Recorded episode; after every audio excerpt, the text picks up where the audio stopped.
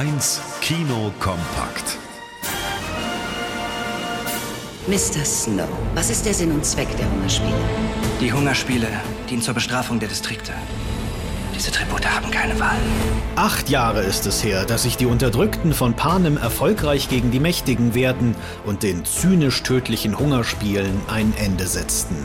Nun wird die Vorgeschichte zur Erfolgsreihe erzählt und die spielt 60 Jahre früher, als Coriolanus Snow, der spätere eiskalte Präsident von Panem, noch ein junger Mann war der Gefühle zeigte, wie er sich in eine Teilnehmerin der Hungerspiele verliebt und zum Fiesling wurde, erzählt die Tribute von Panem The Ballad of Songbirds and Snakes.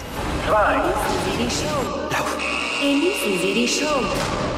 Alles am neuen Film kann man leider nicht genießen, dafür mangelt's an frischen und originellen Ideen.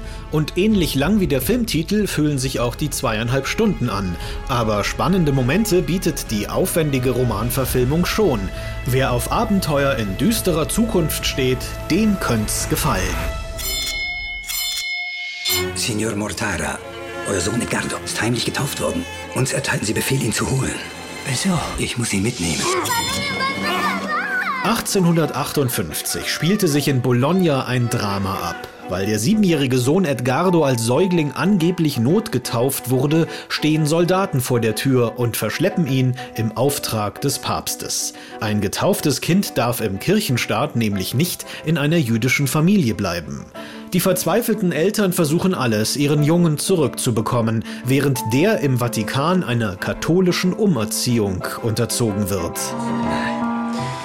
Eine Taufe kann nicht annulliert werden. Euer Sohn wird ein Christ sein, in Eterno. Nein! Die Bologna-Entführung, geraubt im Namen des Papstes, basiert auf einem wahren, erschreckenden Fall.